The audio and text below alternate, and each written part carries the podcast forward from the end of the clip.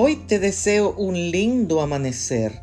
Leemos en el libro de Jeremías el capítulo 13 y el verso 23. ¿Puede el etíope cambiar el color de su piel o el leopardo sus manchas? Así tampoco podréis vosotros hacer bien estando habituados a obrar mal. Unos años después de su retiro, el jugador de béisbol, estrella de grandes ligas, Sammy Sosa, atleta de piel oscura, de origen dominicano, comenzó a publicar fotos en las que se veía con un tono de piel mucho más claro. En una secuencia fotográfica publicada en los medios, con fotos de sus inicios y fotos actuales, se no podía notar la gran diferencia. Sammy se había sometido a un tratamiento por el cual de alguna manera se cambió el color de su pigmentación, pero con todo y esto, Sammy siguió siendo el mismo Sammy de antes, con la misma personalidad, la misma forma de pensar y de actuar también. Y a esto se refiere el versículo de hoy. No importa lo que hagamos, no podemos hacer cambios por nosotros mismos. Nuestra naturaleza pecaminosa no nos permite ser más que unos miserables pecadores. Solo la gracia maravillosa de Dios y el grandioso sacrificio de Cristo pueden hacer ese milagro y convertirnos en una nueva criatura. Lamentablemente, el público no aceptó el cambio de color de Sami.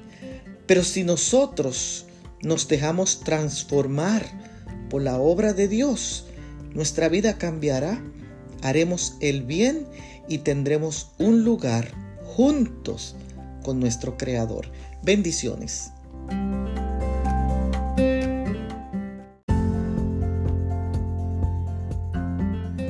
El día de hoy el Dios Todopoderoso te dé abundancia y victorias.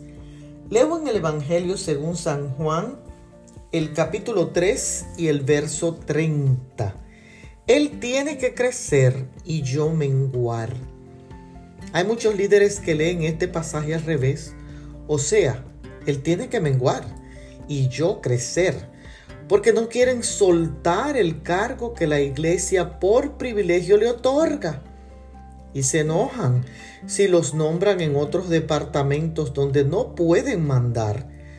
Yo asistí a una iglesia donde el pastor daba un cuestionario a los congregantes donde ellos decidían cuál cargo querían para el año eclesiástico. Y la mayoría de hombres y mujeres, aunque ellos se denominaban bien humildes, querían tres puestos significativos que dan poder y control en la iglesia ser ancianos o tesorero o secretaria. Qué diferentes a Juan el Bautista, que cuando sus discípulos fueron a él diciéndole que la gente se estaba apartando de él para seguir a Jesús, Juan se alegró, se alegró de tal manera que dijo, yo no soy el Cristo, yo solo soy un enviado, soy un simple mensajero. No quieras tú ser el centro de atención.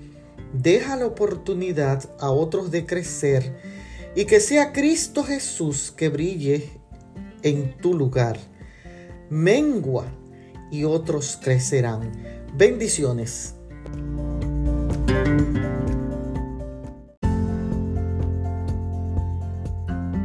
Que hoy tengas un lindo día.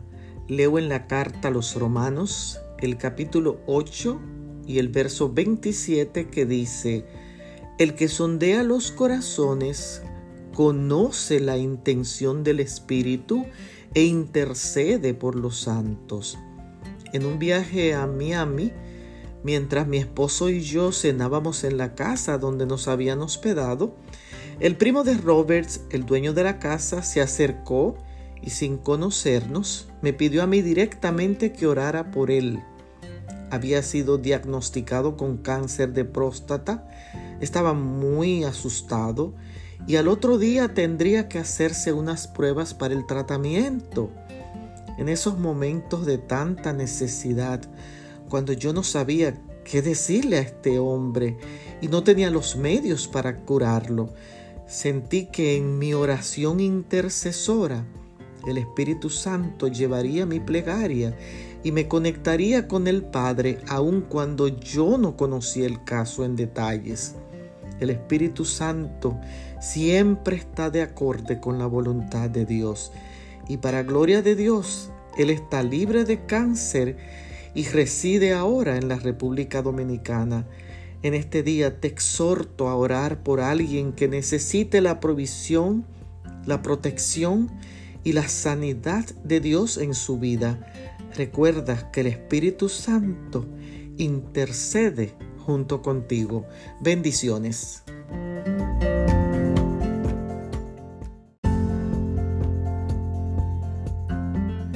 Hoy se celebra el Día Internacional de la Mujer.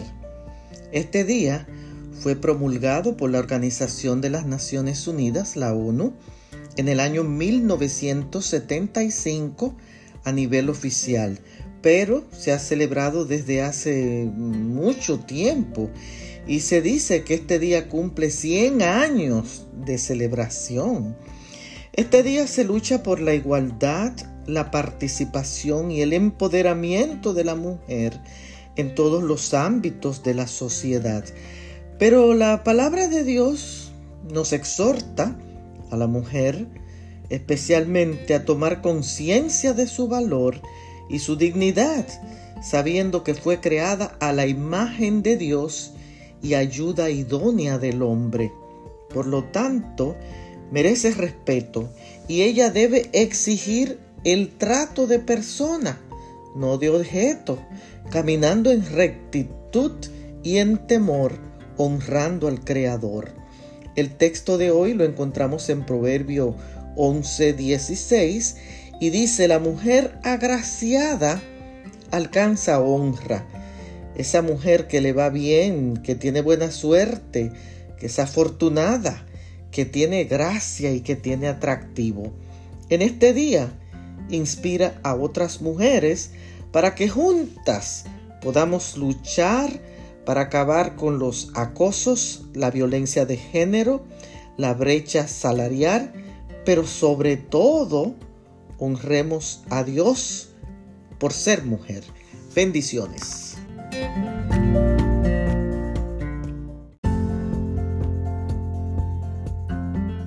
Gracias por escuchar la palabra de Dios en el día de hoy. Seba, hijo de Bicri de la tribu de Benjamín, se rebeló contra el rey David y logra que muchos se pongan de su parte y se unan a él para desestabilizar el país. David da la orden de su captura. Saliendo en pos de él los hombres de Joab el general del ejército y todos los valientes. Llegaron a la ciudad fortificada de Abel Beth Maacab, donde Seba estaba escondido. Entonces, dice el libro segundo de Samuel en el capítulo 20 y el verso 16, una mujer sabia dio voces en la ciudad y dijo, oíd, escuchad, os ruego que digáis a Joab que se llegue para yo hablar con él. Esta mujer enfrentó al general diciéndole, ¿eres tú Joab? Sí, yo soy, respondió él. Oye las palabras de tu sierva. Él contestó, oigo, mira, yo soy de las pacíficas y fieles de Israel. ¿Por qué tú nos quieres destruir? Yo no los quiero destruir. Yo lo único que quiero es la cabeza de Seba. Entréguenlo y ustedes estarán a salvo. ¿Quién era esta mujer? Una mujer sabia, líder, escuchada y respetada en su pueblo, que supo realmente negociar. Entregó la cabeza del rebelde Seba y salvó a su pueblo. ¿Sabes que hoy se necesitan mujeres de entereza que salven sus hogares, sus familias, sus hijos, sus iglesias, y sus comunidades de los Seba que quieren hacerles daño y que se rebelan. Bendiciones.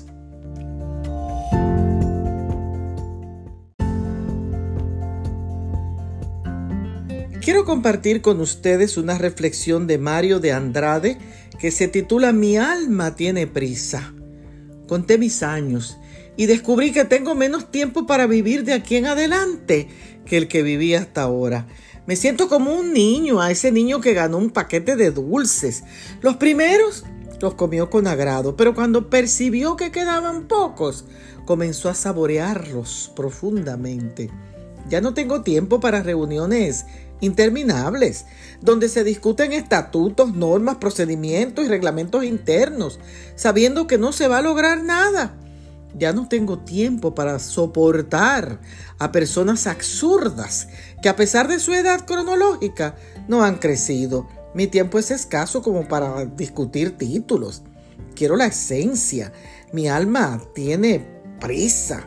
Quiero vivir al lado de gente humana, muy humana que sepa reír de sus errores, que no se envanezca con sus triunfos, que no se considere electa antes de la hora, que no huya de sus responsabilidades, que defienda la dignidad humana y que desee tan solo andar del lado de la verdad y de la honradez.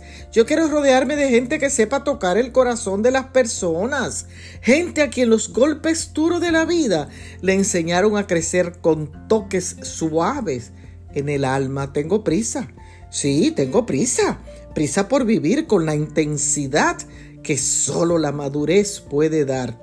Mi meta es llegar al final satisfecho y en paz con mis seres queridos y con mi conciencia. Por eso el libro de Eclesiastés capítulo 5 y verso 2 dice, no te des prisa con tu boca, porque la prisa es madre del error. Bendiciones.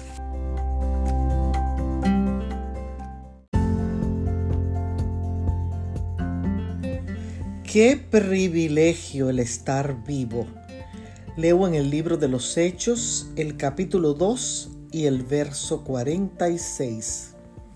Perseverando unánimes cada día en el templo. Qué triste es estar solo y sentirse solo. La soledad es una amenaza para nuestro bienestar y nuestra salud mental que afecta nuestra conducta y aún nuestro hábito alimenticio. Provoca así probabilidades de ansiedad, depresión y hasta suicidio, mientras que para otros la soledad es tiempo para recapacitar y reconciliarse consigo mismos. He oído testimonios de personas que dicen sentirse solos aún estando rodeados de mucha gente.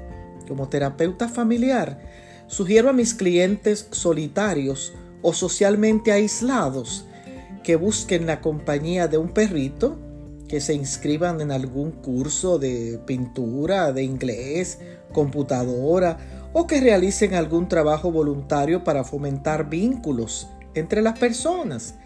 El versículo de hoy es muy interesante porque en la iglesia primitiva los miembros se sentían comprometidos a estar unánimes, a estar todos de acuerdo, se alentaban mutuamente Así que en el día de hoy te exhorto a mantener el vínculo de amor que es el que nos une. Bendiciones.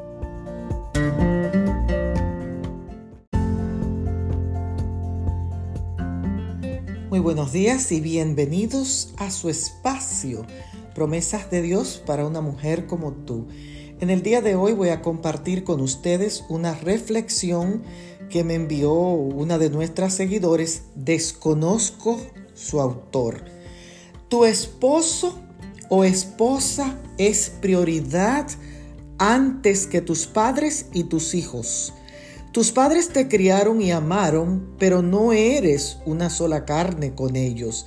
Tus hijos son una bendición de Dios y debes amarlos y guiarlos en la verdad, pero no eres una sola carne con ellos tampoco. De la casa de tus padres te fuiste y de la misma forma, algún día de tu casa se irán tus hijos. ¿Quiénes quedarán entonces? Solo el matrimonio del principio. Y si descuidas el matrimonio, poniendo en prioridad a tus padres, estás relegando a tu cónyuge a una posición que no le corresponde. Y si priorizas a tus hijos, los estás poniendo en un lugar que no les corresponde tampoco. Y cuando estos dos casos pasan, o tan solo uno de ellos, el matrimonio se arruina. Por ende, la familia se arruina. Por ende, todo. Porque si está bien tu matrimonio, estarán bien tus hijos y tu familia en general. Dios dejó un orden. Primero Dios, luego tu cónyuge y luego el resto. El matrimonio no es de origen humano. Se originó con Dios y es parte del diseño de Él. El divorcio no es el plan de Dios.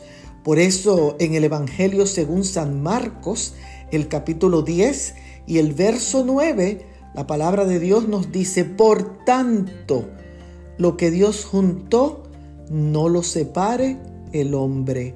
Conserva tu matrimonio. Bendiciones.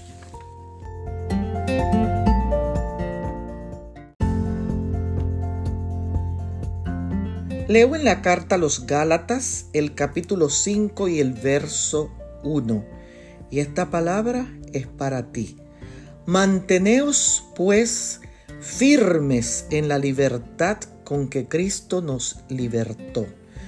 Fue el primero de enero del 1863 cuando la proclama de emancipación se emitió, pero realmente fue en el año 1865 cuando en Texas el presidente Abraham Lincoln firmó la proclamación de emancipación que otorgaba la libertad a los esclavos a quienes se les llamaba ciudadanos de segunda.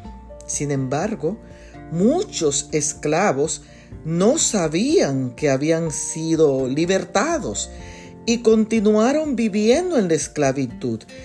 Y algunos que sí sabían que eran libres se sentían bien siendo esclavos, porque no conocían otra cosa.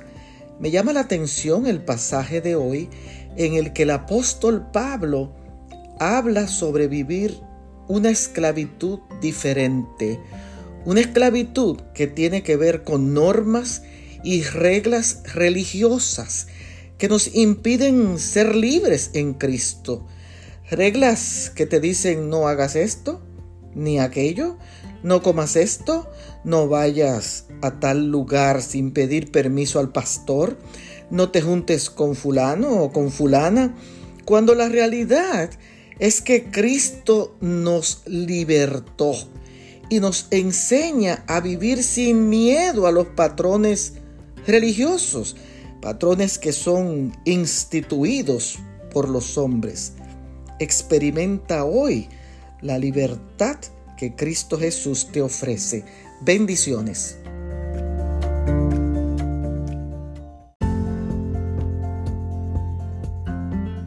Una vez más, bienvenidos a su espacio, promesas de Dios para una mujer como tú. Leo en el libro de Génesis el capítulo 43 y el verso 23. Él les respondió, paz a vosotros, no temáis.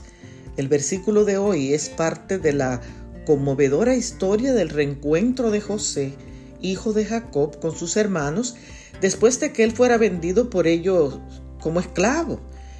En este contexto, esta oferta de paz significa a pesar de que ustedes me engañaron, me maltrataron, no tuvieron consideración de mí y me convirtieron en esclavo, a pesar de que por tantos años he sufrido sentirme despreciado, traicionado, humillado y abandonado por los que amo, yo he decidido perdonarlos y no voy a tomar venganza.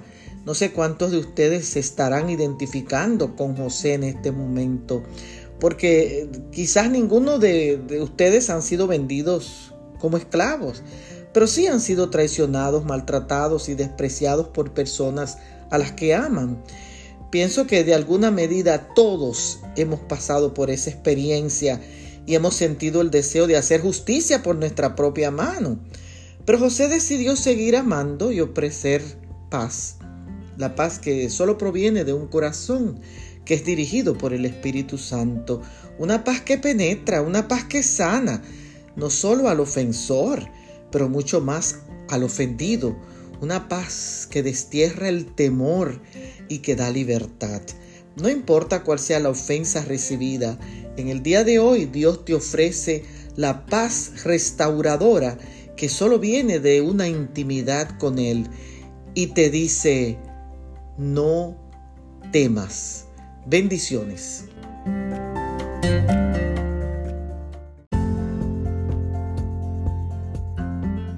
Quiero enviarles un gran abrazo desde Grand Rapids, Michigan. Y leo en el Evangelio según San Lucas, el capítulo 1 y el verso 28. El Señor está contigo. El pasaje de hoy está basado en la persona de María y muestra lo que sucedió antes del nacimiento de Cristo. Dios, a través de su ángel, ángel Gabriel, llama a María, le encomienda una misión y la prepara para lo que vendrá. María se turba y argumenta con respeto y el ángel explica el nacimiento que tendrá lugar por medio de la acción del Espíritu Santo. Con un anuncio así, mire, cualquiera se espanta. Sin embargo, la gracia y el favor de Dios estaban con María y ella debía regocijarse en ser elegida para dar a luz al Hijo de Dios. ¿Cuántas cosas nos ocurren que nos dejan perplejos, no sabemos qué hacer o se nos hace difícil aceptarlas. Es en estos momentos de indecisión y desesperanza que el Señor nos dice, yo estoy contigo. Porque para Dios nada es imposible. En medio de la lucha no estás solo. Dios está contigo. Haz tuya esta palabra y repítela una y otra vez. Dios está conmigo. Dios está conmigo. No importa lo que pase, Dios está conmigo. Dios está conmigo. Bendiciones.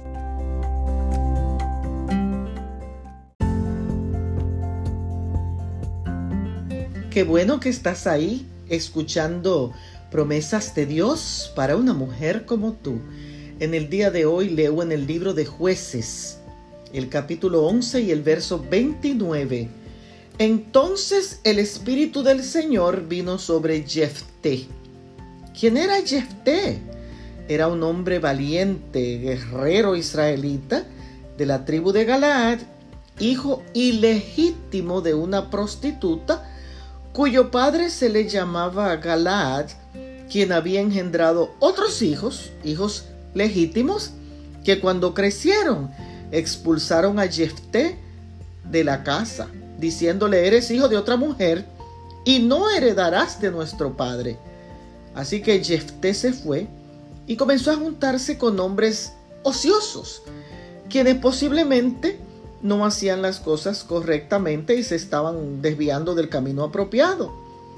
Sin embargo, su carácter y su valentía, con rasgos valiosos y altruistas, prevalecieron. Así que los israelitas, amenazados por los amonitas, le ofrecieron ser el capitán para combatirlos y ser el caudillo de todos los galaaditas. Lo botaron de la casa de su padre por ser hijo ilegítimo, pero él era un líder natural y Dios lo llevó a vencer a los amonitas, porque Dios escoge a los que son rechazados y él determinó salvar a su pueblo a través de este hijo ilegítimo, porque el Espíritu del Señor vino sobre él. Hoy que el Espíritu del Señor venga sobre ti. Bendiciones.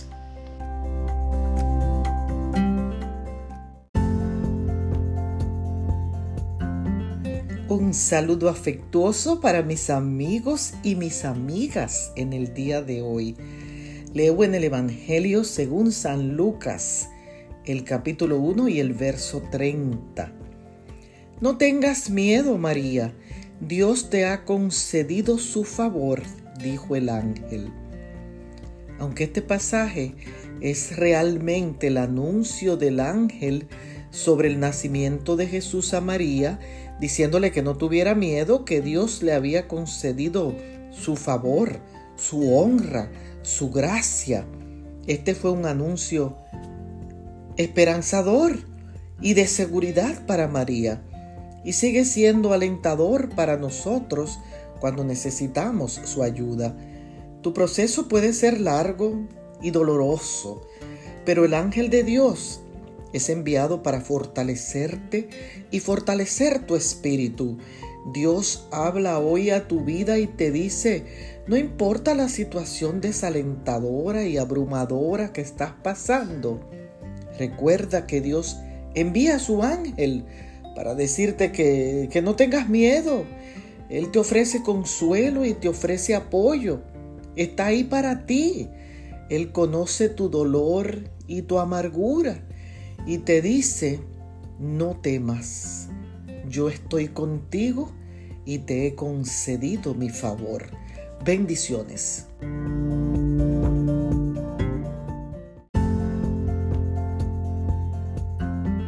Te deseo un hermoso día. Leo en el libro de Josué el capítulo 14 y el verso 10. Ahora, he aquí el Señor me ha permitido vivir. Estas palabras las dijo Caleb a Josué. Pero ¿quién era Caleb? Caleb era uno de los doce espías que entraron a ver la tierra prometida junto a Josué. Los otros diez que entraron con ellos dieron un informe desalentador, que el pueblo rehusó obedecer el mandato de Dios de conquistar la tierra. Entonces Caleb reclama la tierra de Hebrón que Dios a través de Moisés le había prometido por él haber creído su palabra y haber sido valiente para enfrentarse a los que se oponían a la orden de Dios. Caleb hace un recuento de su vida y de cómo Dios le ha cuidado. Menciona que Israel vagó 40 años en el desierto y cómo Dios le ha permitido vivir 45 años más un total de 85 años con vigor y fuerza, porque su confianza estaba en el poder de Dios. Y Josué bendijo a Caleb y le dio la tierra de Hebrón por herencia. Caleb le creyó a Dios, mantuvo su integridad y su lealtad a él. Dios nos ayude en el día de hoy a ser un Caleb en este tiempo y mantenernos fieles y leales a Dios Todopoderoso. Bendiciones.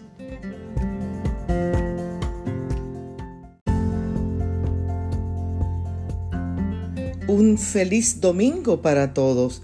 Leo en el día de hoy en el Evangelio según San Lucas, el capítulo 1 y el verso 37.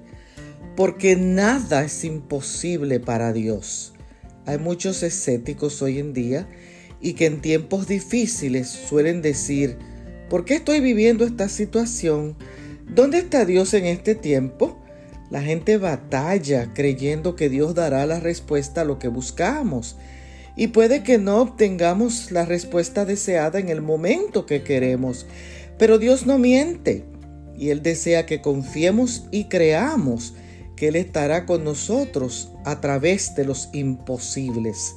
El ángel Gabriel dijo estas palabras a María, la madre de Jesús, hablando de su parienta Elizabeth, mujer de Zacarías, a quien llamaban la estéril. Humanamente ella no podía tener hijos y el ángel anunció su alumbramiento y cuando el tiempo llegó, Elizabeth tuvo un hijo. Posiblemente hoy estoy hablando a una madre que tiene a su hijo o a su hija en la cárcel o en drogas o en prostitución o en una cama de hospital sin esperanzas, sin salida. Hoy es un día de milagros. El Hijo de Dios te dice, Para Dios nada es imposible. Para Dios nada es imposible. Bendiciones.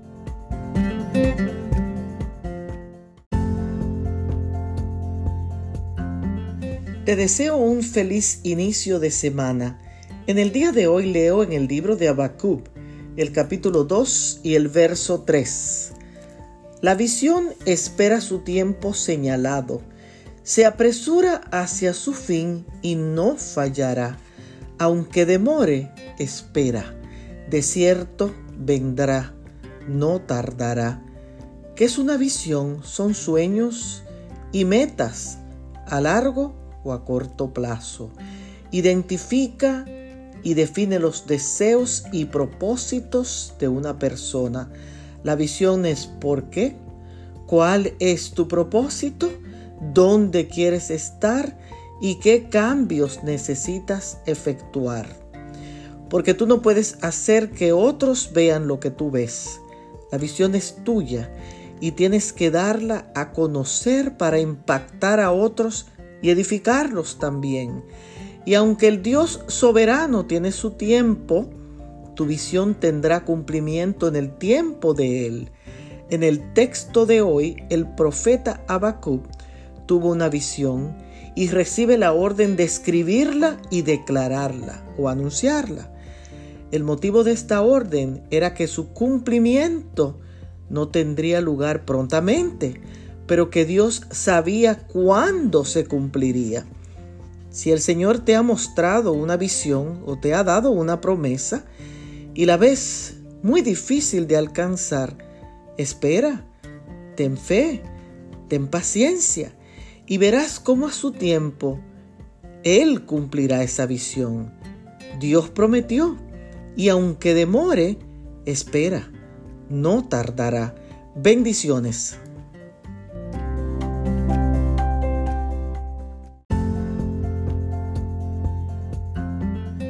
Inicio el día de hoy con una oración de gratitud al Todopoderoso. Únete a mí, amado Dios de infinito amor y bondad. Hoy me presento ante ti para darte gracias por este día que comienza. Por favor, llena mi vida y la vida de mi familia, de mis amigos, de mis hijos con tu presencia Sé tú en cada uno de nosotros y llévate toda ansiedad, todo estrés, todo miedo y toda angustia. Señor, permite que en este día sea un día de victoria en tu nombre. Bendice cada paso que damos. Bendice a cada uno de los que están cerca de nosotros y bendice también a nuestras naciones Señor, te pido que llenes nuestros corazones de amor y bondad para que podamos ser útiles a tu obra. Permite que nuestras manos siempre estén listas para ayudar al hermano que lo necesita y que cada día con nuestros actos pintemos y brindemos el amor y que lo adornemos con acciones de afecto y de ternura. Que la bendición del Padre, el amor del Hijo y la paz del Espíritu Santo te acompañe en este día. Bendiciones.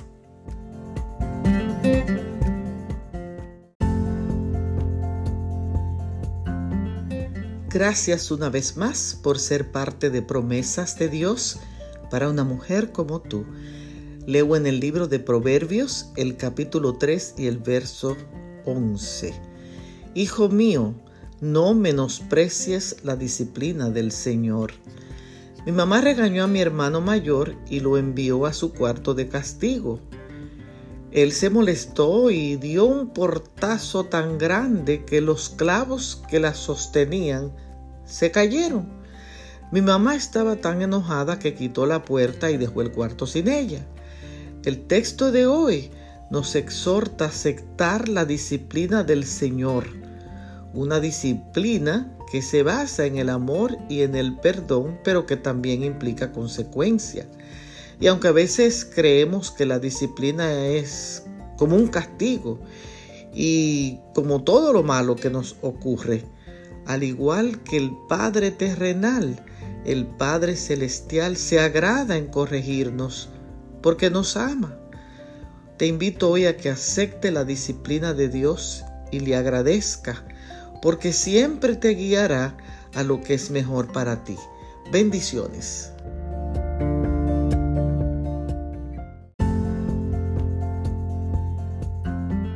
Que Dios pueda dirigir tu vida en el día de hoy. Leo en el Evangelio según San Lucas, el capítulo 1 y el verso 45. Dichosa la que creyó. En este pasaje, Elizabeth le dice a su prima María, la madre de Jesús, que es dichosa por lo que le ha pasado. Y seguidamente le dice, la que creyó porque María creyó lo que anunció el ángel Gabriel y ella sabía qué sucedería, porque cuando Dios te anuncia algo, es importante darlo por hecho aún antes de que lo recibas. Dicha significa sentirse satisfecha por gozar o disfrutar de algo bueno. Yo admiro a María porque ella solo esperaba que la promesa de Dios de tener un hijo se cumpliera, porque aunque parecía difícil e incomprensible, su fe en él era inquebrantable. Pero ¿qué te ha dicho Dios? No seas desconfiada. Permanece cerca de Él. Él te hablará. No olvides que Él siempre cumple su promesa. Hoy cree y serás dichosa, dichosa la que creyó. Bendiciones.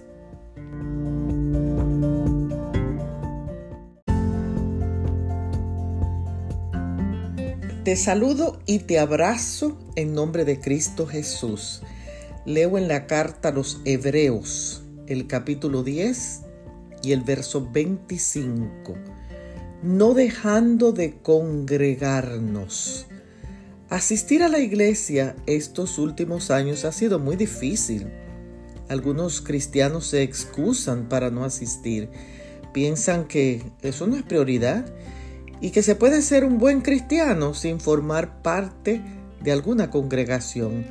Sin embargo, el apóstol Pablo, hablándole a los hebreos, no estaba de acuerdo con este pensamiento ya que para nuestro bienestar y crecimiento espiritual es importante ir a la iglesia, no solamente a recibir lo que el Espíritu tiene para nosotros, sino también a dar, ofreciendo amor, amistad y comprensión a otros creyentes.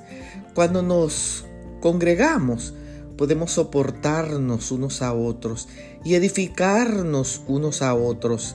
Crecemos en fe, en solidaridad, nos acercamos unos a otros y damos testimonio de unidad al mundo, al mundo que nos rodea. Que el Espíritu Santo hoy nos anime a congregarnos. Bendiciones.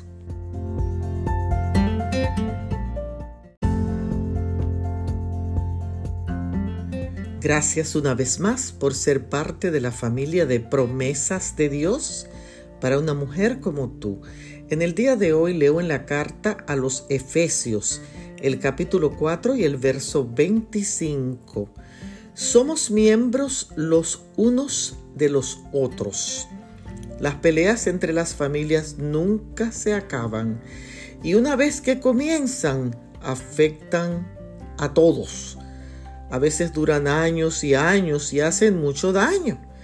Yo conocí a una familia en la República Dominicana que se pelearon por casi 15 años y hubo cinco muertos entre ellos. En la iglesia también hay peleas. Por eso en el texto de hoy, el apóstol Pablo conocía que esas peleas podían tener efectos devastadores y les recordó a los congregantes de Éfeso somos miembros los unos de los otros, queriendo significar la unidad que hay entre los miembros del cuerpo de Cristo y que nada debería romper esa unidad. La unidad perfecta que existe entre el Padre, el Hijo y el Espíritu Santo es lo que como creyentes debiéramos imitar. Todos los miembros son necesarios. Y se indica que como miembros dependemos el uno del otro. Que hoy la gracia, el poder y el amor de Dios nos permita permanecer unidos, siendo miembros los unos de los otros. Bendiciones.